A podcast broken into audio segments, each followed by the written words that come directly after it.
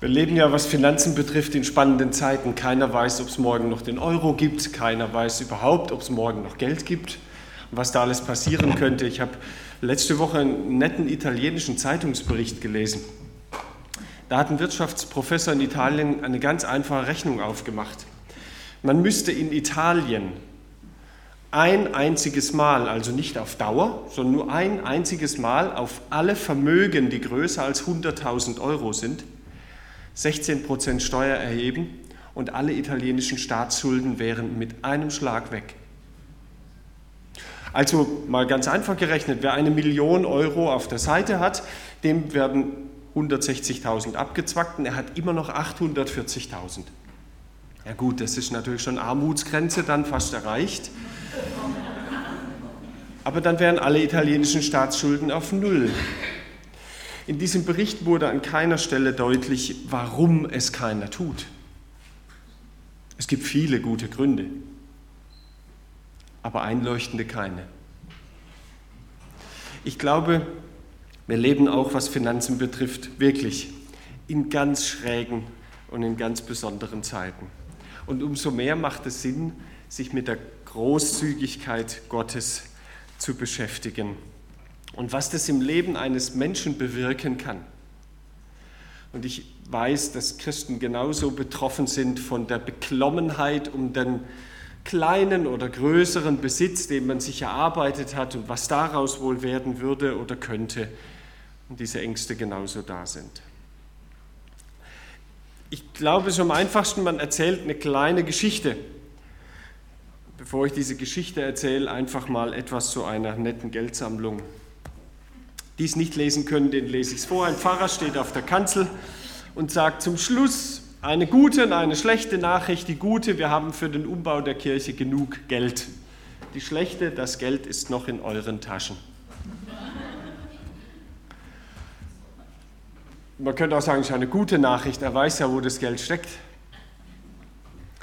So einfach wäre es, oder? Die Gemeindeleitung freut sich schon dass diese Predigt enorme Wirkungen haben wird auf manchen Spendenstand da hinten. Nein, ich fange lieber mal mit so einer Geschichte an, mit einem netten, drolligen älteren Herrn. Der sieht doch süß aus, oder? So ein älterer, knuffig wirkender Mann, der da eindeutig in so einer seltsamen Umgebung McDonalds ähnlicher Art hier rechts im Bild steht. Dieser Mann heißt Stuart Cathy, Deutschland nicht ganz so bekannt. Stuart Cathy ist Geschäftsmann. Er wiegt, sieht ja eher aus wie so ein netter Betreuer im Seniorenwohnheim oder so. Nein, er ist Manager und zwar ein ziemlich guter. Es begab sich eines Tages, dass ein sehr erfolgreicher New Yorker Aktienbroker in der Zeitung einen Artikel las über einen Menschen namens Stuart Cathy, eben über diesen hier. Und was er über diesen Menschen da las, hat ihn so in Erstaunen versetzt, dass er gesagt hat, so einen Menschen kann es nicht geben in der Wirklichkeit, das ist eine erfundene Geschichte. Und da er die Möglichkeiten dazu hatte, hat er sich die Adresse besorgt, wo dieser Mensch angeblich seine Firma hat und am nächsten Tag schon ein Ticket gebucht und ist dort hingeflogen. Er wollte sich ein Bild machen, ob denn diese verrückte Geschichte stimmen kann. Großzügigkeit war die Geschichte nämlich überschrieben Großzügigkeit ist mein größtes Glück. Es ist mein größtes Glück, wenn ich anderen helfen kann. Er hielt diesen Mann schlicht für wahnsinnig. Und so hat er ohne irgendetwas vorher zu probieren, denn im Zeitungsartikel stand, wenn die Tür zu seinem Büro offen wäre, diesem großen Manager mit so vielen tausend Angestellten, da könnte man einfach rein ohne Termin. Und das wollte er sehen. Und er ist hingefahren und die Sekretärin hat ihn freundlich empfangen und hat gesagt, ich habe da was Verrücktes gelesen über Ihren Chef. Und er sagte, ja, ich glaube, ich weiß, was Sie meinen, ohne zu fragen. Sie sehen ja, die Tür ist offen, Sie können gerne rein. Und dann hat er diesen Stuart Cathy kennengelernt. Und es hat sich noch mehr als bestätigt, was in dem Zeitungsartikel stand. Der große Chef dieser Firma, Truett Cathy, sagt, wenn, wenn Sie Zeit haben, also wenn Sie Zeit haben, dann zeige ich Ihnen gern alles. Und dann hat er ihm nicht die Firma gezeigt, sondern ist in sein Auto gestiegen mit ihm und zu seiner Jugendfarm gefahren. Er hat eine Jugendfarm gebaut, in der jeden Sommer über 20.000 Teilnehmer in Sommercamps auf seine Kosten durchgeschleust werden. Diesen Sommercamps macht er vor allem eins, er sucht schwierige Jugendliche, die aus schwierigen Verhältnissen kommen und die kaum Chancen haben im normalen Bildungssystem Amerikas. Und von denen holt er sich immer ein paar in sein Haus, 10, 12, 15, und fördert die persönlich und privat, sodass sie eine Chance bekommen. Er fördert junge Talente, indem er sie in seine Familie aufnimmt. Viele Millionen Dollar hat er in Stipendien inzwischen investiert. Das ist nur ein Teil seiner Großzügigkeit, die er lebt. Geld, Talente, Zeit, Beziehung, Mitgefühl, das alles versucht er diesem New Yorker Broker vorzuführen, wie er das lebt. Und er versucht ihm auch deutlich zu machen, wie er begriffen hat, was der Unterschied ist zwischen Erfolg und zwischen Bedeutsamkeit. Erfolg, wie in Amerika vor allem gilt, ist Reichtum, Zielerreichung und Status. Bedeutsamkeit, also dass am Ende meines Lebens etwas bleibt, ist etwas ganz anderes. Dazu gehört nämlich statt Reichtum Großzügigkeit, statt Zielerreichung, dass ich anderen diene und statt einem Status, den ich erreiche, dass ich gelingende und gute Beziehungen habe. Es hat lange gedauert, bis der Broker durch eigene Erfahrung verstanden hat, was diese Großzügigkeit von Stuart Cathy ausmacht und was sie bedeutet. Es geht um das Herz des Menschen. Ich komme am Ende nochmal darauf zurück. Es geht um das Herz des Menschen. Und diese Geschichte ist kein Weihnachtsmärchen wie die von Ebenezer Scrooge, sondern das ist Realität. Diesen Menschen gibt es wirklich. Keine Märchengestalt. Weit über 1000 Filialen hat die Fastfood-Kette Chick-fil-A von Truett Cathy. Es ist die einzige Fastfood-Kette dieser Größenordnung in Amerika, die sonntags immer geschlossen hat. Weil Truett sagt, ich möchte, dass meine Mitarbeiter alle die Möglichkeit haben, sonntags einen Gottesdienst zu besuchen. Wir könnten viele Millionen Umsatz machen. Na und? Es gibt etwas, was bedeutsamer ist. Und das soll jeder die Möglichkeit haben. Nur ein weiteres Beispiel im Blick auf Stuart Cathy und wie er Großzügigkeit Gottes erlebt hat und eins zu eins umsetzt und weitergibt. Stuart Cathy besitzt viele eigene Häuser, aber er bewohnt nur ein kleines Einfamilienhaus, das er 1947 gebaut hat. Ganz bescheiden, klein, einfach. Alle anderen Häuser, die ihm gehören, stellt er eben Jugendlichen und Jugendförderprogrammen zur Verfügung. Er sagt, ich brauche nur ein kleines Haus zum Wohnen, ich brauche eigentlich nur ein Bad, um mich morgens frisch zu machen. Alles andere wäre Überfluss. In den Grundsätzen von Chick-fil-A, von dieser Kette, steht als erster, als erster Grundsatz für das Firmengebaren. Wir wollen Gott ehren, indem wir uns als gute Haushalter von allem erweisen, was er uns anvertraut hat. Wie gesagt, das ist nicht ein Gemeindegrundsatz, ein Gemeindewerte, sondern das ist ein Firmengrundsatz. Wir wollen Gott ehren. Das Zweite, was dort steht, wir wollen einen positiven Einfluss auf jeden Menschen ausüben, der mit unserer Firma in Kontakt kommt. Das wäre doch mal eine Firma, die vielleicht in Deutschland noch zu gründen wäre. Wie kommt ein Mensch auf solche Gedanken?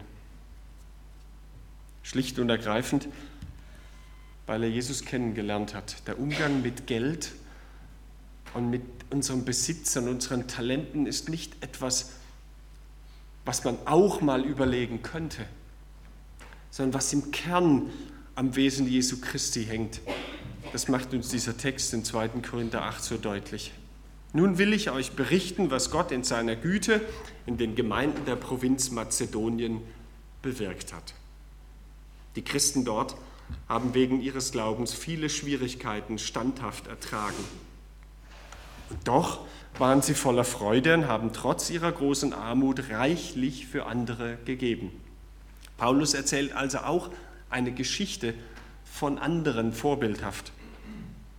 Ich kann bezeugen, dass sie von sich aus gaben, was sie nur konnten und sogar mehr als das.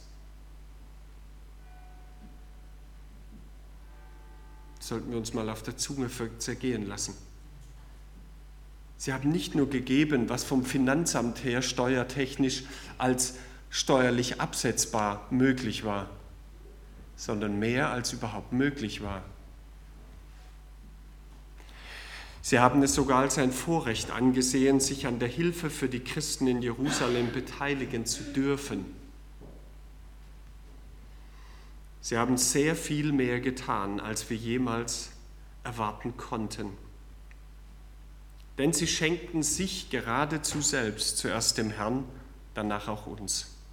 So gehorchten sie Gott. Nach dieser Erfahrung habe ich Titus zugeredet, dass er auch bei euch die Sammlung, mit der er bereits begonnen hat, zum Abschluss bringt. Ihr seid in so vielem reich, überaus reich gesegnet.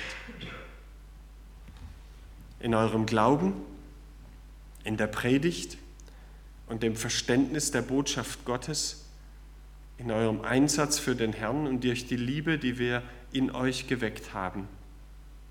Lasst diesen Reichtum nun auch sichtbar werden, indem ihr der Gemeinde in Jerusalem helft.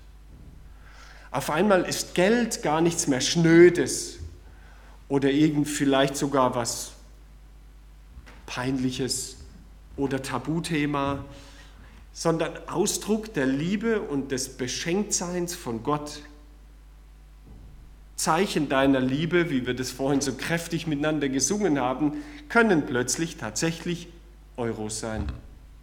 Münzen oder Scheine, völlig egal. Der Höhepunkt kommt noch. Natürlich will ich euch nichts befehlen, aber angesichts der Opferbereitschaft der anderen würde ich gerne sehen, wie echt eure Liebe ist. Am Geldgeben macht Paulus das Maß der Liebe fest. Nein, am Geben, am Herz natürlich. Aber das wird nun mal ganz konkret messbar oder auch nicht. Und jetzt kommt ein Satz, den wir eigentlich mit Weihnachten verbinden und den wir gar nicht in dieser unweihnachtlichen vielleicht Umgebung so vermuten würden. Denkt daran, was unser Herr Jesus Christus in seiner Liebe für euch getan hat. Er war reich und wurde arm, damit ihr durch seine Armut reich würdet. Diesen Satz kennen wir doch von Weihnachten. Doch eine Weihnachtspredigt. Paulus, du hast dich irgendwie vertan, das haben wir doch viel besser hingekriegt. Du redest hier die ganze Zeit vom Geld und vom Spenden und von so, ach ja, das passt doch zu Weihnachten, oder? Da kriegen wir doch auch immer vermehrt solche Briefe, die uns auffordern, bestimmte christliche Einrichtungen zu hat ja vielleicht doch was mit 2. Korinther 8 zu tun.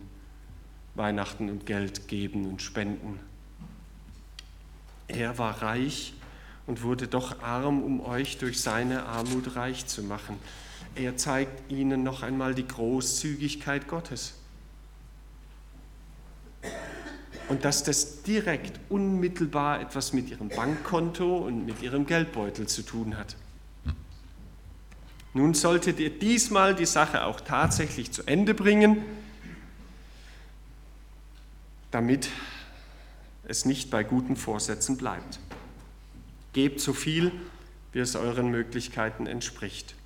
Wenn ihr etwas geben wollt, dann wird eure Gabe dankbar angenommen, sei es viel oder wenig, entsprechend dem, was ihr habt. Ihr sollt nicht selbst in Not geraten, weil ihr anderen aus der Not helft, es geht nur um einen gewissen Ausgleich. Es geht nur um einen gewissen Ausgleich. Dass ihr diesmal die Sache zu Ende bringt, das kann ganz praktische Folgen haben. Ganz kurzes Beispiel. Wir haben in Böblingen ein größeres Umbauprojekt vor uns. Im Untergeschoss gibt es so einen brachliegenden Raum, der war mal eine Küche und das soll jetzt ein Mehrzweck-Jugendraum werden. Und wir haben gesagt, wenn wir die Hälfte davon haben, von dem, was wir ungefähr an Materialkosten haben werden, am Ende genau die Hälfte haben, fangen wir an. Ich kann nur sagen, vor dieser Predigt waren wir noch etwas von dieser Hälfte entfernt. Nach der Predigt waren wir deutlich drüber. Wie wäre denn das? Ich glaube, bei euch gibt es auch schon so ein Spendenbarometer, gell? So für was?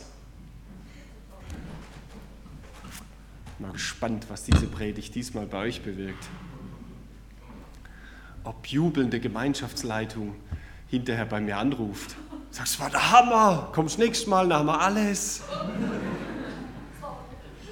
Diesmal die Sache zu Ende bringen, das tut doch auch gut, oder? Wenn man ein Projekt hat und es zu Ende bringt und sich immer vor sich her schiebt und denkt, oh, das wäre so schön.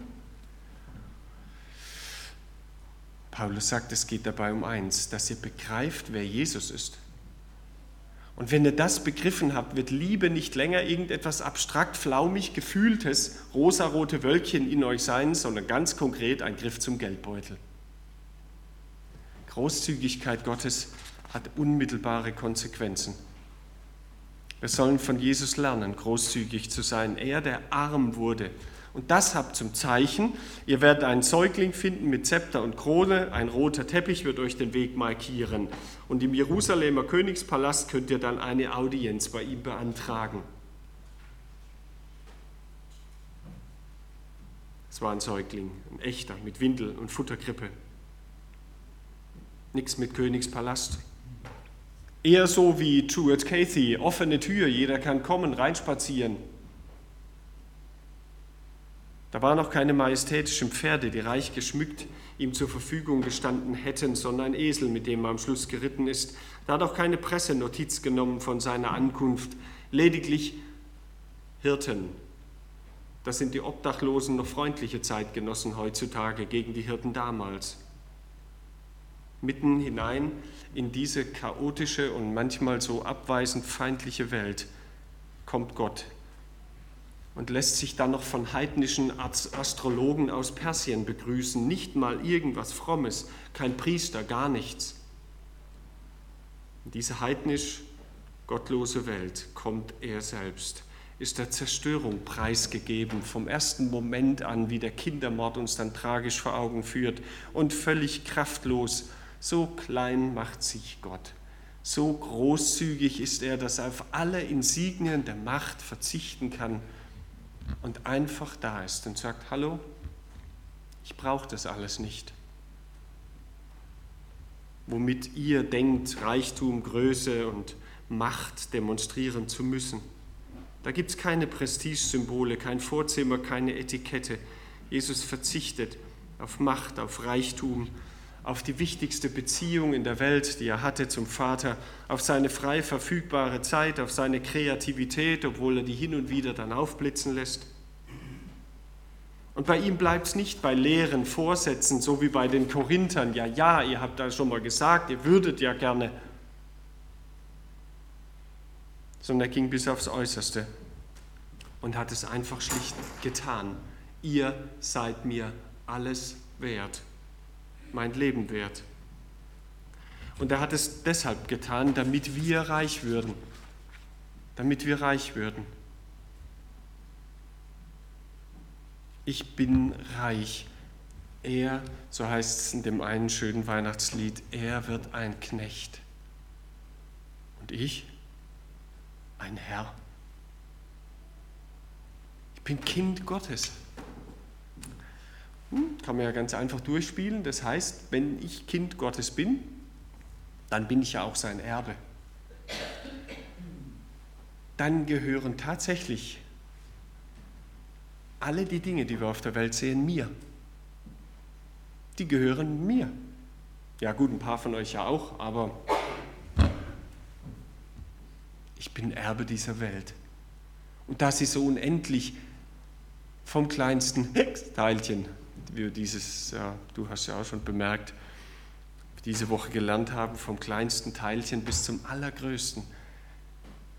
Das gehört mir, Erbe Gottes zu sein. Reich, aber auch mit Menschen beschenkt, mit Begabungen anderer gesegnet, großartig. Jesus hat uns reich gemacht. Die Schatztruhe ist übervoll. Und das erzählt Paulus einer Sklavengemeinde, einer, die überwiegend, wahrscheinlich über 90 Prozent aus Sklaven bestanden hat. Die hatten nicht viel. Aber er sagt ihnen selbst, mit eurem wenigen könnt ihr andere reich machen. Reich das heißt ja nicht viel Vermögen anzuhäufen. Reich, das ist doch, wenn ich es richtig begriffen habe bei Paulus und bei Stuart Cathy, dann heißt doch reich fähig sein zu teilen und andere zu beglücken, großzügig zu sein, wodurch doch niemand arm wird im Sinn von armselig. Oder macht Jesus jemals diesen Eindruck, armselig zu sein? Der Manager Stuart Cathy beeindruckt Menschen, Tausende, Hunderttausende von Menschen in den Vereinigten Staaten.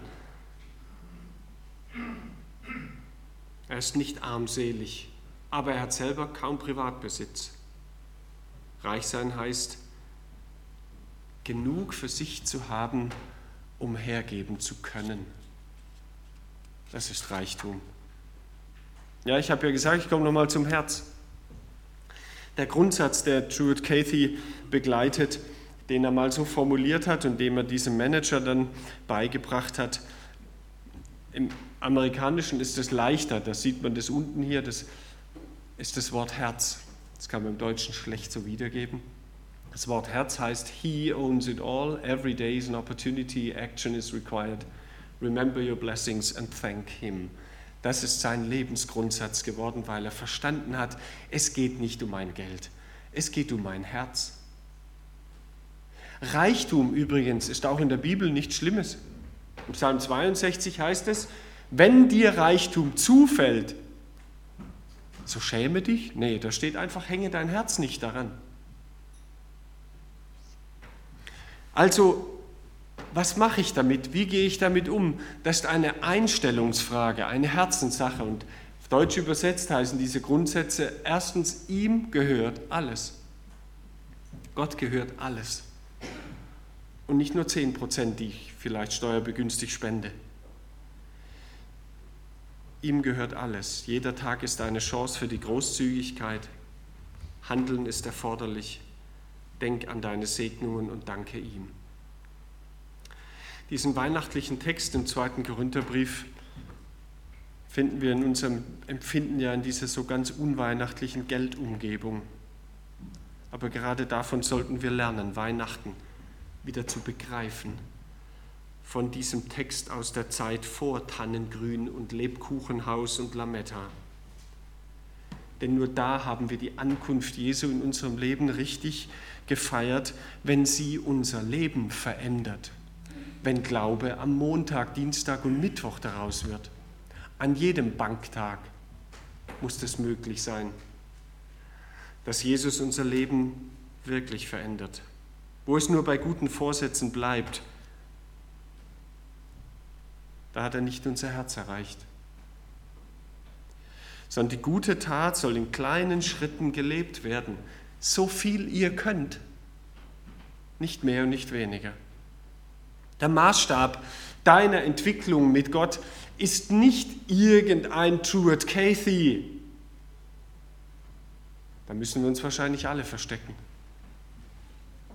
Sondern der Maßstab deiner Veränderung, wie Gott dich verändert, das bist du vor einem Jahr. Und dann darfst du dich fragen, wo bin ich denn weitergekommen und wo bin ich stehen geblieben? Du bist der Maßstab deiner Veränderung, niemand anders, sonst wird das Vergleichen immer armselig und schwierig. Er will dein Herz und von da aus dich verändern und dein Leben prägen und gestalten. Wie wäre es, wenn wir vielleicht anfangen, nicht nur mit Geld, sondern auch über Zeit nachzudenken, wo wir vielleicht Zeit an andere verschenken. Wie Bischof Karl Lehmann es gesagt hat, das ist vielleicht das wichtigste Geschenk unserer Gesellschaft und unserer Zeit heute. Zeit oder Begabungen oder Mitgefühl, das über Betroffenheit hinaus zu Hilfe wird. Gebt gern. So hat es Martin Luther formuliert. Gebt gern, denn ihr kennt die Gnade unseres Herrn Jesus Christus, der reich war und doch arm wurde um euretwillen, damit ihr durch seine Armut reich würdet. Ihr kennt die Gnade unseres Herrn. Jetzt macht was draus. Wer das nachlesen will, die Geschichte von diesem Broker und Druid Cathy, die sich so ähnlich ereignet hat, der darf dieses Buch bestellen von Ken Blanchard, das er mit Druid Cathy zusammengeschrieben hat. Das Prinzip Großzügigkeit von der Kunst, sich reich zu schenken.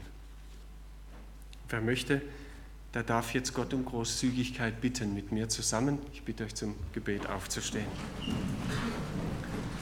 Wer möchte, kann dieses Gebet gerne mitsprechen.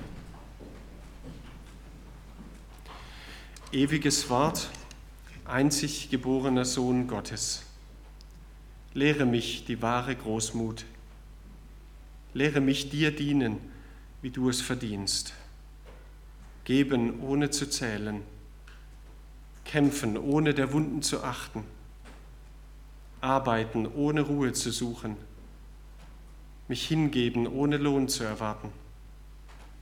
Mir genüge das frohe Wissen, deinen heiligen Willen erfüllt zu haben. Lieber Jesus, dafür danken wir dir, dass du das so gelebt hast, eins zu eins. Und damit willst du uns prägen und damit letztlich auch diese Welt und das Zusammensein in dieser Welt grundlegend verändern. Lass uns deine guten Boten sein, deine beispielhaften Leute in dieser Welt. Und wir sind alle noch weit weg von dem, wo du uns hinführen und verändern willst. Mach einfach weiter und gib keine Ruhe. Nimm unser Herz in deine Hand. Amen.